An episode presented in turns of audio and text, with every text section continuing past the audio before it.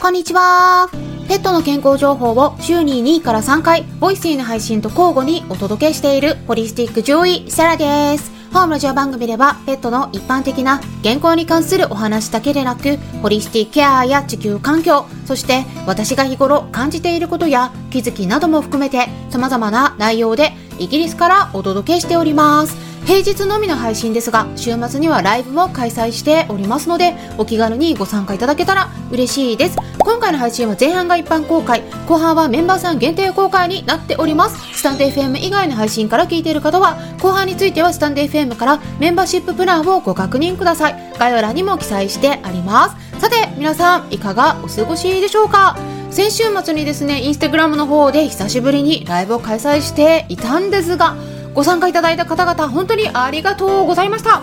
シニアのワンちゃん猫ちゃんの生活環境の工夫についてお話ししていたんですがそちらのアーカイブを昨日公開しておりますのでよろしかったらご確認いただければと思いますで結構皆さんが気づいていないポイントについてお話ししていたのでまあ一般的にはネットの記事には書かれていないような情報もお伝えできたかなと思っておりますから気になってる方はね、ぜひぜひご確認ください。で、そしてですね、久しぶりになるんですが、Twitter のスペースの方で、え今週末ライブを開催します。はい。はい、ということで まあ、内容は動物病院の獣医さんとのお付き合いの仕方ですね。まあね、結構いろんな方からお話お伺いしているんですけれどもね、やっぱり本当はちょっと獣医さんに不満があるんだけれどもまあ他に転院できそうなところがないからちょっと我慢しているとかね。えあとは検査項目とかこちらからお願いしたいものあるんだけれどもちょっと言いづらいとかね。あとはこちらからねちょっと要求すると嫌がられるんじゃないかなと思って言い出しにくいとか病気のステージについてもねちょっと質問したいんだけれどもなんかそれも嫌な対応されたことがあるとかね。まあそういったこともお伺いすることあるんですけれども皆さんはいかがでしょうか、まあ、ちょっとね思い当たることあるよっていう方がいらっしゃったら、まあ、お気軽にコメントの方からお知らせいただければなと思いますし、まあ、この機会にねご質問もあれば、えー、スペースの方でもお答えしますので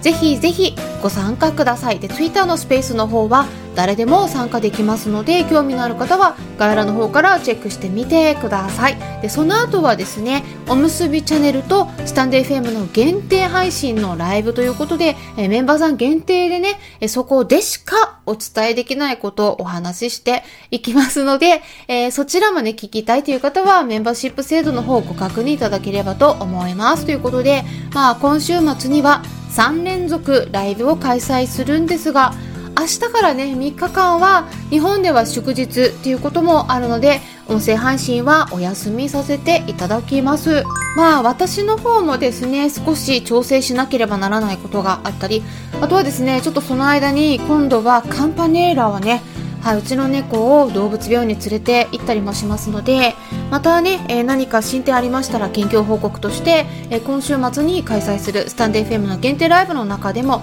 お伝えできるかなと思うんですけれどもね。で今回は結構お待たせしておりましたがスタンデー FM のメンバーさんからご質問いただいてて今回ギフト付きでした。はい。本当にギフトいただいてありがとうございます。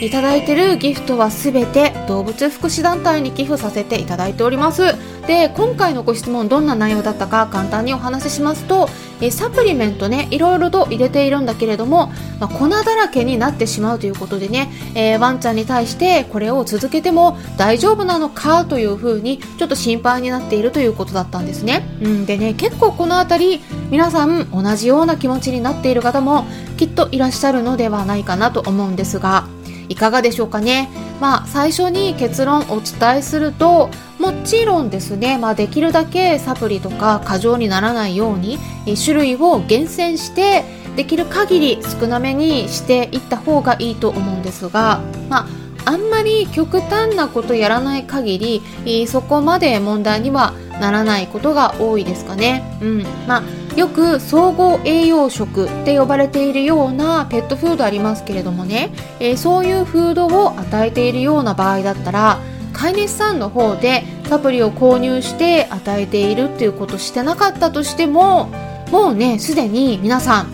結構たくさんのサプリ与えていることになるんですよ。まああのね原材料のところねパッケージとかウェブサイトの方でも確認してみていただければと思うんですがそちらに書かれている原材料の大体ね少なくとも一般論ですけれども、まあ、半分以上はサプリで占められていることが多いんですよね。あの量じゃなくてね、えー、その原材料として書かれているところの割合占める割合のことを言ってるんですけれどもまあ例えば原材料の記載されているところでねそのネットの方で確認してもまあ原材料4行とか5行ぐらいでね書かれている商品があったとしたらまあそのうちの大体2行目とか3行目あたりからちょっと科学的な用語がずらずらと出てくるんですよね。それらは全部サプリなんですよ。うん。まあ具体的にお伝えしますと、例えばフラクトオリゴ糖とかね、タウリンとかカルシウム、亜鉛とか鉄とかビタミン A とかビタミン D、ビタミン E とかこうずっといろいろ書かれていますよね、よくね。うん。ね。皆さんもだからドライフード与えている方はね、その原材料のところを見ていただければね、どれぐらいの割合入ってるかわかると思うんですけれども、これね、全部栄養系のサプリなんですねですからまあ数にするとそういう総合栄養食のペットフードっていうのはまあそれぞれのこう丸いドライフードの粒の中に栄養サプリがかなり入ってるということになるんですよ。うん、で、まあ、その原材料のところを見てもね数を数えてもサプリがだいたい20から30個ぐらい入ってるんじゃないかと思うんですよね。なのでじゃあそれでね、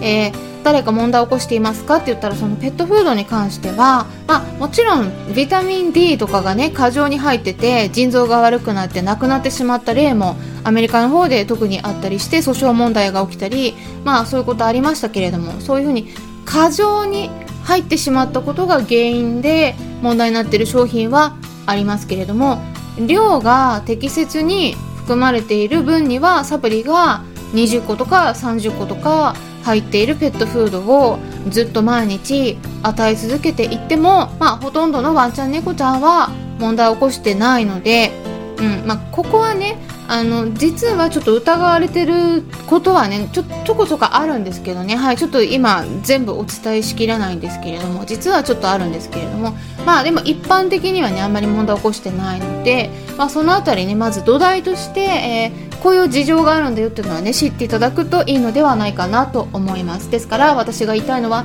ドライフードすでに与えているんだったらもうそれはサプリを20とか30個ぐらいはすでに与えているということになるんだよということですね。うん、で、まあ、そうは言ってもそれぞれのサプリの中には特に錠剤タイプのものなどには不経剤といって、まあ、添加されている成分もありますのでサプリの数はできるだけ少なめで高い効果を出せるものを厳選していくっていうそういう視点は非常に重要になりますねで手作りご飯の中にサプリを与えていく場合は、